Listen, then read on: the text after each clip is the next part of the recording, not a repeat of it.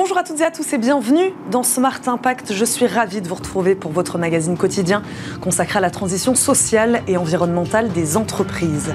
Au sommaire de cette émission Réchauffement climatique, les vins de Bordeaux réagissent. Après deux années très difficiles pour les vignes de la région, l'interprofession affiche désormais un objectif clair décarboner l'activité à hauteur de 56% d'ici à 2030.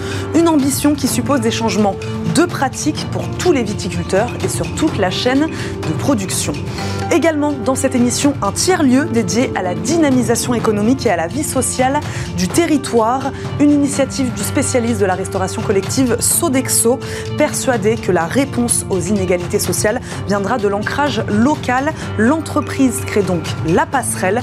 Nous ferons le bilan de la première année du site de Clichy-sous-Bois. Enfin, une application qui calcule votre empreinte carbone et celle des entreprises, alors que sa mesure est obligatoire pour les entreprises de plus de 500 salariés. Ce n'est pas encore le cas pour les plus petites structures. C'est d'ailleurs bien aux TPE et PME que s'adresse la start-up. Ça, ce sera tout à l'heure, mais d'abord place à l'invité du jour.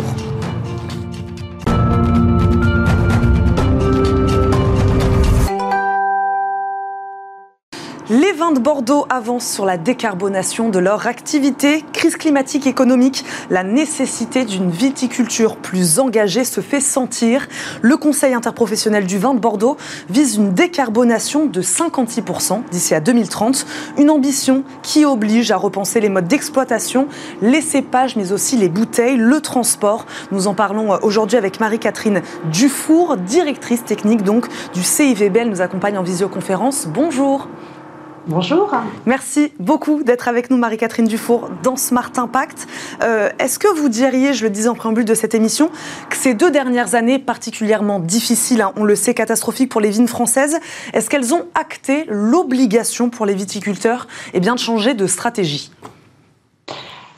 Oui, euh, euh la prise de conscience, elle est, euh, elle est arrivée avant parce que c'est pas c'est pas la première fois effectivement qu'on a notamment des aléas climatiques qui impactent fortement notre production, mais effectivement ces aléas ils sont de plus en plus réguliers. Et donc euh, euh finalement, s'il y avait encore quelques climato-sceptiques, euh, il n'existe plus au vin de Bordeaux, puisque aujourd'hui, on est, on est effectivement avec euh, euh, des aléas qui, qui font qu'on a des productions qui sont très variables d'une année à l'autre, et, et ce qui est assez problématique d'un point de vue économique. Se rajoute à ça, Marie-Catherine Dufour, une déconsommation de vin rouge ces dernières années. Comment vous, vous l'expliquez, ce phénomène aussi? Il y, a, plusieurs raisons à ça. Euh, il y a euh, des changements euh, de, façon de, consommer. On consomme de plus en plus plutôt à l'apéro. On mange de moins en moins de viande rouge. Donc tout ceci, ça impacte évidemment sur la consommation du, vin rouge. on boit aussi des vins de, de, plus en plus qualitatifs et de moins en moins souvent. Donc ça, c'est plutôt bien parce que c'est à la fois bon pour la santé et en même temps, bah, finalement, boire des, des bons vins, c'est bien. Et finalement, c'est plutôt bien pour les vins de Bordeaux euh, parce que euh, on fait partie des vignobles, on a la chance d'être des vignobles avec une qualité de vin qui est, plutôt euh, reconnue. voilà, donc beaucoup de, facteurs qui, font qu'effectivement aujourd'hui on, consomme moins de vin et on consomme mieux. Alors, et moins de rouge et un peu plus de blanc. Évidemment, l'alcool, l'abus d'alcool est, est, déconseillé. Comment vous êtes arrivé à cet objectif précis de 56% de décarbonation de l'activité? En fait, on, a fait notre premier bilan carbone en 2007. Donc en 2019, on en était à notre troisième bilan carbone. Donc aujourd'hui, on peut déjà dire qu'on a réduit de 39% nos émissions de gaz à effet de serre. Et on, a été accompagné par, euh, euh, un, consultant euh, qui nous a proposé une, méthode qui se base sur les accords de Paris. Et, en fonction de nos résultats en 2019 et en concordance avec les accords de Paris, en fait, ils, ont un, modèle mathématique qui leur permet de définir euh, quels sont les objectifs à atteindre pour, euh, en 2050, contribuer à la neutralité carbone. Mmh. Et pour ça, évidemment, on a un objectif intermédiaire à 2030. C'est un objectif tout de même ambitieux, Marie-Catherine Dufour. Euh, pourquoi ce but, c'est ce que je disais aussi tout à l'heure, ne peut s'atteindre que par un changement de pratique sur toute la chaîne, l'intégralité de la chaîne de production? Exactement.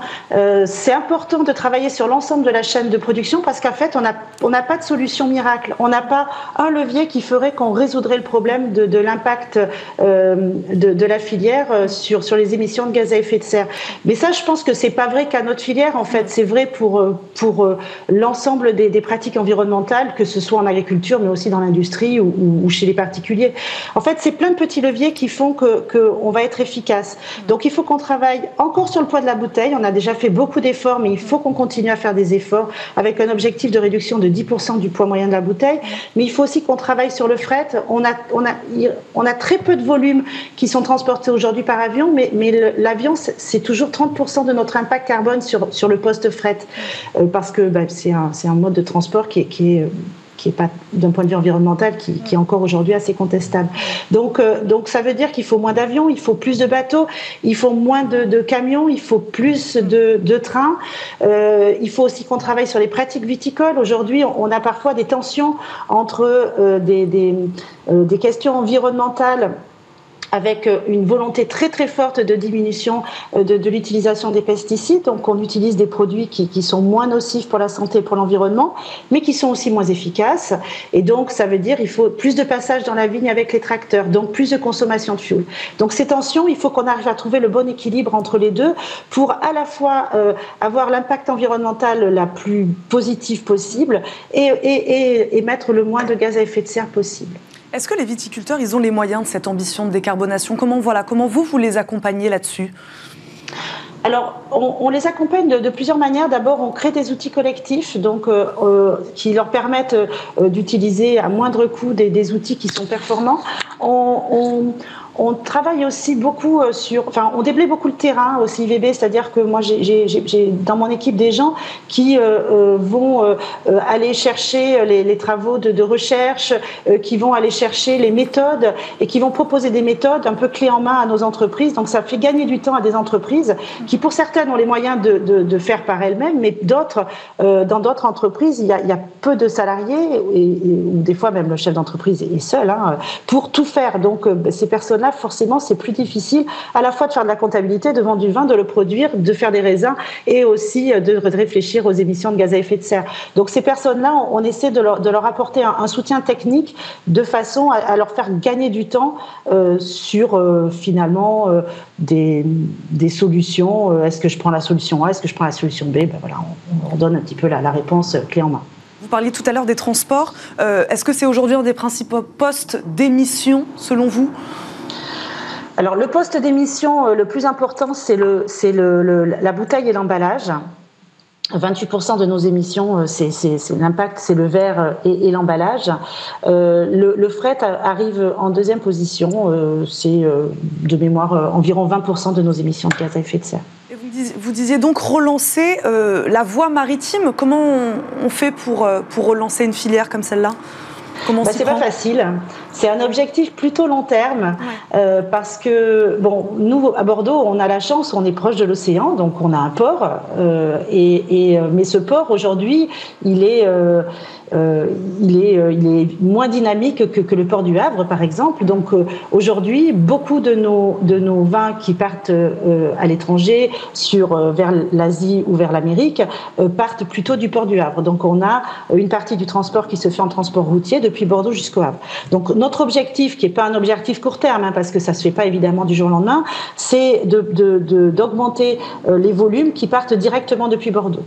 Donc pour ça, en fait, il y a un travail qui réalisé avec notre président de, l'interprofession des vins de Bordeaux, qui est au conseil d'administration du port de Bordeaux euh, et qui évidemment travaille en ce sens. Et puis aujourd'hui, quelques entreprises de Bordeaux, à la fois des viticulteurs et des négociants, qui se sont associés avec le port de Bordeaux pour, euh, avec comme objectif d'augmenter déjà les volumes par deux euh, en partance de, Bordeaux, donc avec un, investissement fort du, port de Bordeaux sur des infrastructures supplémentaires pour, pour stocker les bouteilles et puis pour faire partir les bouteilles. On parlait euh, évidemment des événements euh, climatiques euh, qui s'accélèrent, hein, qui, qui, mettent un coup aujourd'hui aux vignes de France. Marie-Catherine Dufour, on va terminer là-dessus. Pourquoi une viticulture plus verte serait-elle, selon vous, plus résiliente et plus durable? Alors, il y a beaucoup de, travaux de recherche qui, expliquent ça. Alors, la difficulté, c'est de, gérer la transition entre une, viticulture dont on a hérité, hein, une viticulture des années 60, qui était une viticulture productiviste, mais euh, de la même manière que notre agriculture était une agriculture productiviste, ça s'explique euh, parce qu'on était en sortie de Seconde Guerre mondiale, qu'il fallait nourrir euh, la France. Enfin bon, voilà, pour, plein de raisons. il ne faut pas renier tout ça. Il y, a, eu plein d'effets positifs et puis aussi des effets négatifs. Donc, on a hérité d'une viticulture plus productiviste et on essaie d'aller vers une viticulture plus, résiliente. Donc cette transition est difficile, mais aujourd'hui on a, on a des chercheurs qui, nous apportent des solutions. Donc moi je, suis très optimiste et on sait que par exemple euh, aujourd'hui euh, euh, quand on, travaille le sol, on impacte sur la microfaune et la microflore du, du sol et, et, on a des connaissances sur la présence d'amibes, sur la présence de vers de terre, sur la présence de champignons dans le sol qui créent des qui sont très favorables à la, à la euh, à la fois euh, à la croissance de, la vigne, mais aussi à sa production. Donc, euh, au demain, il faut qu'on tente vers une viticulture régénératrice sur sur le modèle de l'agriculture régénératrice.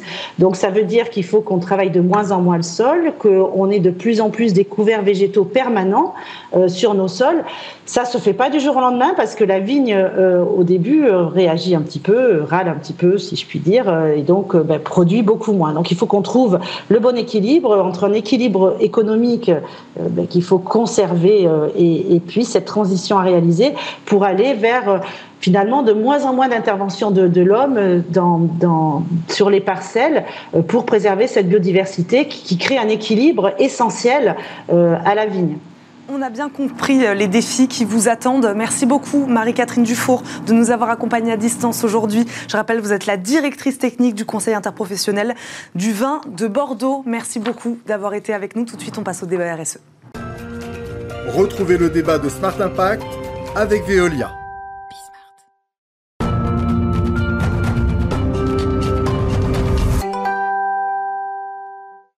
Smart Impact, le débat RSE, un nouveau modèle économique innovant dans les quartiers prioritaires de la ville. Ce concept, c'est Sodexo qui en est à l'initiative. Son nom, La Passerelle, une sorte de tiers-lieu dédié à la dynamisation économique et à la vie sociale du territoire. Le premier site avait ouvert ses portes à Clichy-sous-Bois il y a un an, l'occasion de faire le bilan. Aujourd'hui avec Isabelle April, directrice de l'innovation sociétale chez Sodexo et présidente donc de La Passerelle. Bonjour. Bonjour, merci. merci à vous d'être avec avec nous aujourd'hui dans Smart Impact. Dalida Elougli nous accompagne également, directrice Pôle emploi de l'agence de Clichy-sous-Bois. Bonjour. Bonjour. Bienvenue à vous également.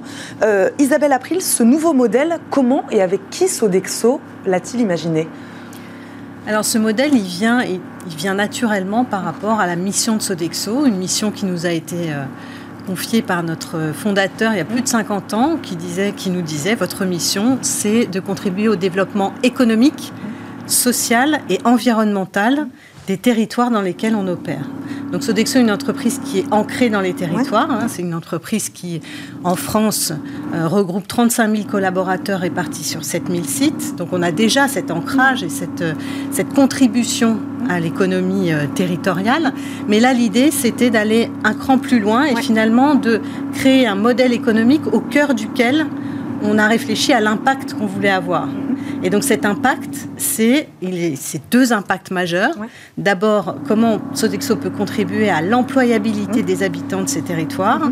Et puis comment Sodexo, euh, du fait de son expertise, peut contribuer à la santé par l'alimentation pour les habitants de ces mêmes territoires qu'on a choisis particulièrement aujourd'hui dans les quartiers prioritaires de la politique. Bah voilà pourquoi vous les avez choisis ces territoires-là euh, principalement. Bah voilà, Clichy-sous-Bois par exemple. Pourquoi? Alors Déjà, on avait choisi de s'implanter dans un quartier où on sait qu'on peut avoir un impact fort, puisque les, inégalités dans ces territoires sont, très fortes. Mhm.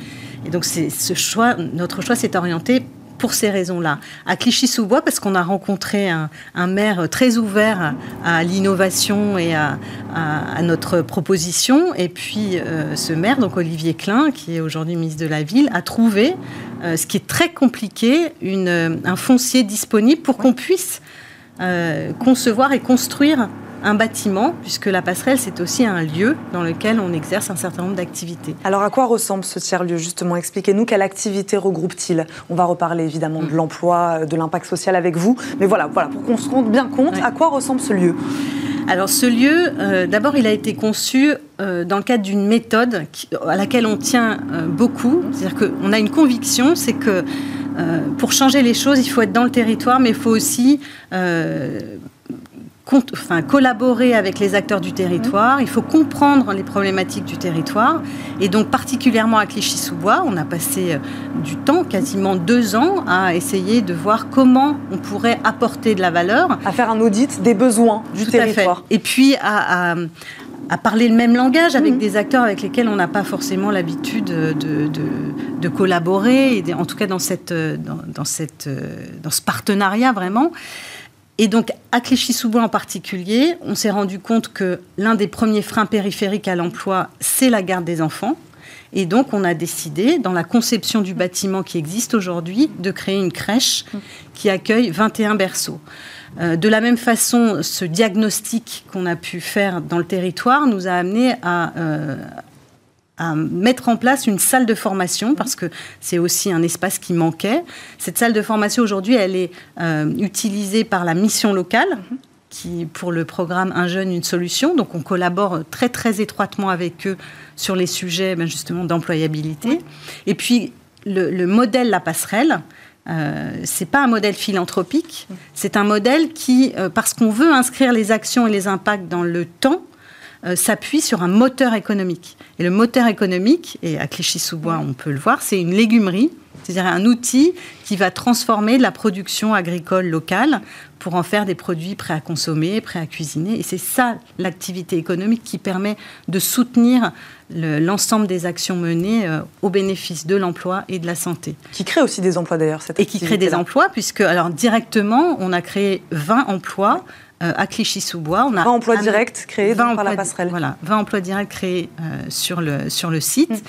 Donc on a ouvert en avril dernier. On a quand même, on avait beaucoup travaillé avant même la création de, de, ce lieu, et on a pu accompagner une cinquantaine de personnes dans des parcours d'emploi. On a touché 100 euh, personnes au travers des ateliers, parce que j'ai oublié un espace qui est un espace qu'on appelle de cohésion sociale, mm-hmm. dans lequel on programme des ateliers qui sont destinés aux habitants et qui sont tous en lien, encore une fois, avec l'emploi et la santé par l'alimentation. Bah, moi, j'aimerais qu'on revienne sur ce que vous disiez, sur cette collaboration avec les acteurs du territoire, bah, notamment avec euh, Pôle emploi, l'agence Pôle emploi euh, de Clichy-sous-Bois, Dalida euh, Elougli. Voilà, comment s'est fait cette collaboration? Comment vous avez discuté, vous, avec, avec Sodexo, avec la passerelle?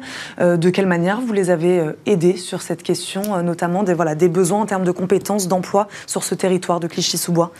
Alors, il faut savoir que euh, la, mise en contact a été faite euh, à l'initiative de, de, l'établissement territorial euh, Grand Paris Grand Est, qui nous a mis en contact avec Sodexo sur des opportunités d'emploi dont, nos, usagers pouvaient aujourd'hui disposer en termes de compétences. Donc, on a travaillé main dans la main, notamment avec les acteurs du territoire de l'emploi, avec Sodexo, avec le service formation, le service RH de Sodexo, sur des parcours de formation liés aux besoins euh, de Sodexo sur différents métiers. Euh, on a commencé il y a à peu près deux ans maintenant. Euh, on a successivement commencé d'abord par conseiller de vente pour la maison Le Nôtre, qui fait partie du, groupe Sodexo, où on a formé 12 personnes qui sont aujourd'hui en emploi. Et puis on a continué sur le métier de barista, euh, et euh, lundi prochain démarre une nouvelle session euh, de comité de salle pour les bateaux parisiens, mmh. pour la Tour Eiffel, pardon, mmh. pour la Tour Eiffel, pour laquelle là on est en, plein démarrage de session. Donc c'est un travail qui a été fait avec l'ensemble des acteurs et puis plus particulièrement sur la construction, euh, comme j'aime bien le dire, euh, à dentelle euh, du parcours de formation, puisqu'on a essayé de. Oui, on est sur des besoins très précis, là, si on Exactement. sur des compétences, des métiers bien précis. Exactement. Et l'idée, c'était de travailler avec Sodexo sur comment on construit un parcours qui répond le plus proche des besoins de Sodexo mm. et comment on va chercher les compétences de, des demandeurs d'emploi du territoire, de la Seine-Saint-Denis plus globalement, mais plus spécifiquement de Clichy-sous-Bois, parce qu'on a une véritable richesse des compétences à Clichy-sous-Bois. Donc là, l'alliance privée-publique s'est faite naturellement? Exactement, elle s'est faite naturellement, elle s'est construite mm. petit à petit avec l'installation de la passerelle. Hein. tout est parti de l'installation de la passerelle. Et effectivement, il y a aujourd'hui un vrai partenariat privé-public. Pourquoi il est efficace ce partenariat? Selon vous je, me permets de rebondir. Je, vous parliez de, voilà, de répondre très précisément finalement à des, à des besoins aujourd'hui d'une entreprise par exemple comme Sodexo. Euh, c'est peut-être ça qui fait que ça marche, c'est que vous allez au cœur des besoins des entreprises et donc vous permettez à des, à des jeunes, des moins jeunes de, de, de trouver de l'emploi. Alors, je pense qu'il y a une question d'engagement, euh, d'engagement de Sodexo, euh, d'avoir décidé de s'installer euh, à, à Clichy-sous-Bois, dans un territoire qui aujourd'hui connaît un chômage, un fort mmh. chômage.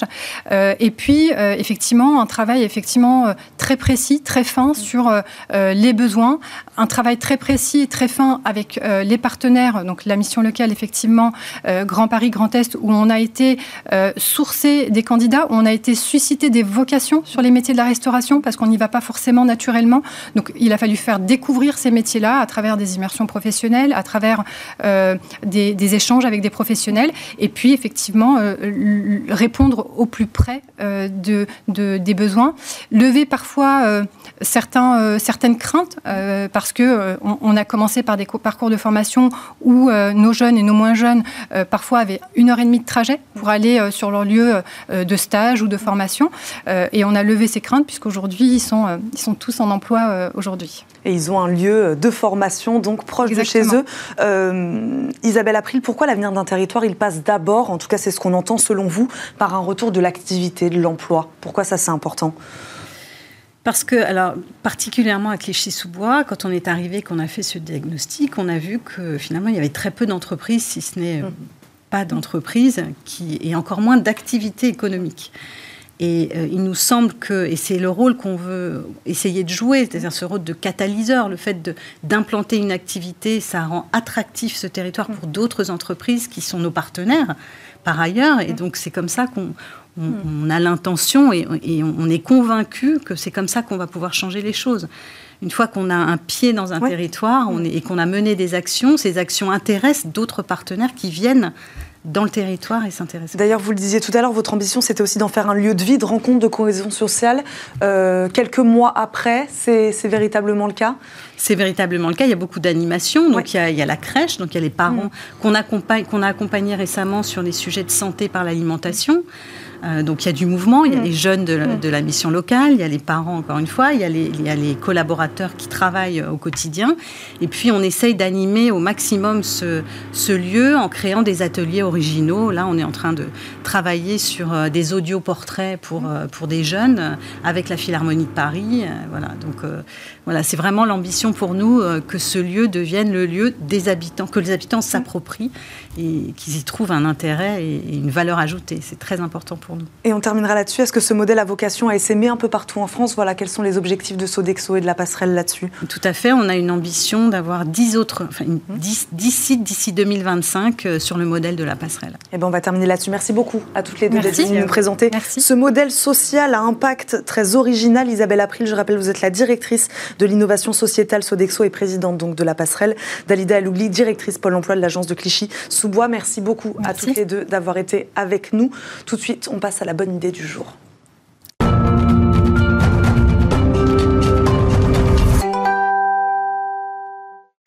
La bonne idée du jour est celle de Simon Letourneau, cofondateur de Carbo, une application qui calcule et réduit votre empreinte carbone.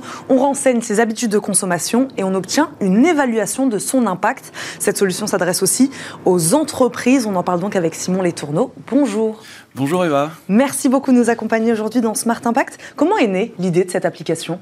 L'idée de, l'idée de Carbo, c'est de voir euh, comment on peut chacun prendre conscience de son empreinte carbone. C'est vraiment la mission qu'on a chez Carbo, comment on arrive à accélérer la prise de conscience, vous le disiez, des citoyens et des entreprises pour réduire notre empreinte carbone. Donc l'accélération de la prise de conscience, elle passe selon vous par le calcul de son empreinte carbone? Exactement. Avant d'essayer de, réduire quelque chose, il faut passer par son calcul et savoir, je ne sais pas si vous connaissez votre empreinte carbone, Eva, mais en français, en moyenne, c'est 10 tonnes de CO2. Pour atteindre les accords de Paris, c'est 2 tonnes de CO2.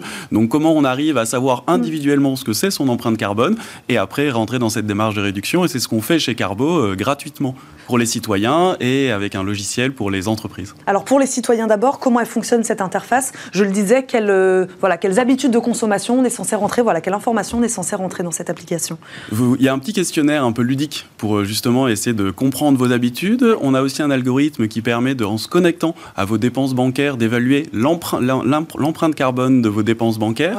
Et c'est grâce à ça qu'on arrive à faire une estimation de votre euh, consommation carbone. Et ce qu'on a, c'est une des grandes valeurs qu'on a chez Carbo qui s'appelle Ever optimiste, c'est qu'on essaye justement de pas du tout être culpabilisant dans son empreinte carbone. Hein. c'est quelque chose qu'on peut assez facilement, euh, mm. dans une habitude dans laquelle on peut tomber. On essaye justement au contraire de dire euh, c'est chouette, vous avez maintenant calculé votre empreinte carbone, mm. comment vous pouvez rentrer dans cette démarche de réduction? Regardez, ici, on a des comparaisons euh, assez pédagogiques avec des personnalités comme Greta Thunberg, etc. Et vous pouvez rentrer dans cette démarche de réduction de manière positive. Oui, puisque l'intérêt, c'est ensuite de réduire son empreinte carbone une fois l'avoir calculé, mais pour rester sur ce calcul, vous disiez 10 tonnes, c'est ça, par an, euh, 2 tonnes comme objectif. Voilà, comment on arrive euh, à lire cette information? Moi, en tout cas, pour moi, c'est difficile d'évaluer ce que signifie véritablement 2 tonnes ou 10 tonnes de CO2. Exactement, mais c'est vraiment le, cœur de Carbo. Comment on arrive à atteindre cette, euh, cette mission? C'est un, par le calcul, et là c'est nos algorithmes, nos, ingénieurs data qui font euh, tout le travail de calcul, et deux, c'est la pédagogie. Donc comment, je pense qu'il faut se préparer, Eva, à se dire qu'on va être dans un monde où euh, l'empreinte carbone va être aussi importante que les valeurs monétaires mm. et financières. Donc il va falloir évaluer que par exemple, c'est un exemple que je prends régulièrement, mais un aller-retour Paris-New York en avion, c'est déjà 2 tonnes de CO2. Donc on peut imaginer qu'en juste un aller-retour en avion, on a déjà utilisé son, son quota carbone. Et c'est ça pour les individus mm. euh, et ça va être ça aussi pour les entreprises. Chaque fois qu'on va devoir faire des choix en conscience, mm-hmm. euh, c'est évidemment le prix, euh, la qualité et aussi le, côté empreinte carbone qui est derrière. Et ce logiciel, donc comment il fonctionne pour les entreprises, donc cette fois? De la même manière, elles renseignent leurs habitudes de production Exactement. j'imagine, que de consommation. Sur les, sur les entreprises, c'est à la fois la production, les sous-traitants. Donc, on récupère pour les entreprises pas uniquement les données financières, mais l'ensemble des données d'activité des entreprises. Et en plus, c'est la période, elle est, euh, elle est importante puisqu'on est, euh, on est en train de faire le bilan comptable et financier de l'année 2022. Mm. Euh, il faut imaginer, et alors je le dis vraiment à toutes les entreprises, que les entreprises vont devoir faire leur bilan carbone. Il faut imaginer que dans le futur, mm. euh, toutes les entreprises vont devoir faire leur bilan carbone, se fixer des budgets carbone. Et je, je mets une petite précision puisque c'est sorti dans la presse récemment, les grandes entreprises le font déjà, plus ou moins bien, plutôt moins en l'occurrence. en revanche, nous, on s'adresse uniquement au marché des TPE-PME, e, donc des, petites entreprises, mm. moyennes entreprises et taille intermédiaires en leur proposant une solution technologique pour, à moindre coût, réaliser son empreinte carbone et essayer de l'actualiser régulièrement. Pourquoi cette ambition de s'adresser à ces structures-là particulièrement? Je pense que c'est ça aussi qui fait la beauté de la technologie. On est euh, une entreprise technologique à impact, mm. une start-up, les gens diraient. Mm. Euh, c'est en fait comment on arrive à qu'on conçoit un logiciel, comment ce logiciel peut être utilisé par 1000, 2000, 3000 entreprises demain. Et c'est vraiment cette, euh, ce passage à l'échelle qui va nous permettre d'avoir le plus d'impact possible et d'atteindre notre mission. Et c'est aussi les petites entreprises, souvent, elles se sentent euh, un peu décentrées dans ces, euh, dans ces moments-là où il y a toutes les grosses entreprises sont accompagnées par des cabinets de conseil. Comment justement on arrive à accompagner aussi ces petites entreprises dans leur démarche positive? Quel est l'objectif de cette levée de fonds que vous venez de faire? 5 millions d'euros, je crois, on terminera là-dessus. Exactement, on vient d'avoir un financement de 5 millions d'euros de la part de deux fonds d'investissement euh, qui sont à impact et à mission, donc Maïf Avenir et 115 Capital euh, du groupe euh, La Banque Postale. ça va nous servir à plusieurs choses, évidemment recruter. On a un grand plan de recrutement d'une vingtaine de personnes dans l'année. On cherche des personnes qui sont alignées avec notre mission écologique. et ça va aussi servir à continuer à développer notre produit, notre RD et la satisfaction de nos clients. Merci beaucoup Simon Letourneau d'avoir été avec nous aujourd'hui, nous avoir présenté cette application Carbo. Je rappelle, vous êtes son cofondateur. Merci beaucoup d'avoir été avec nous. Merci à vous de nous avoir suivis. On se retrouve très vite sur Bismarck. Je vous souhaite à tous une très bonne journée. Salut.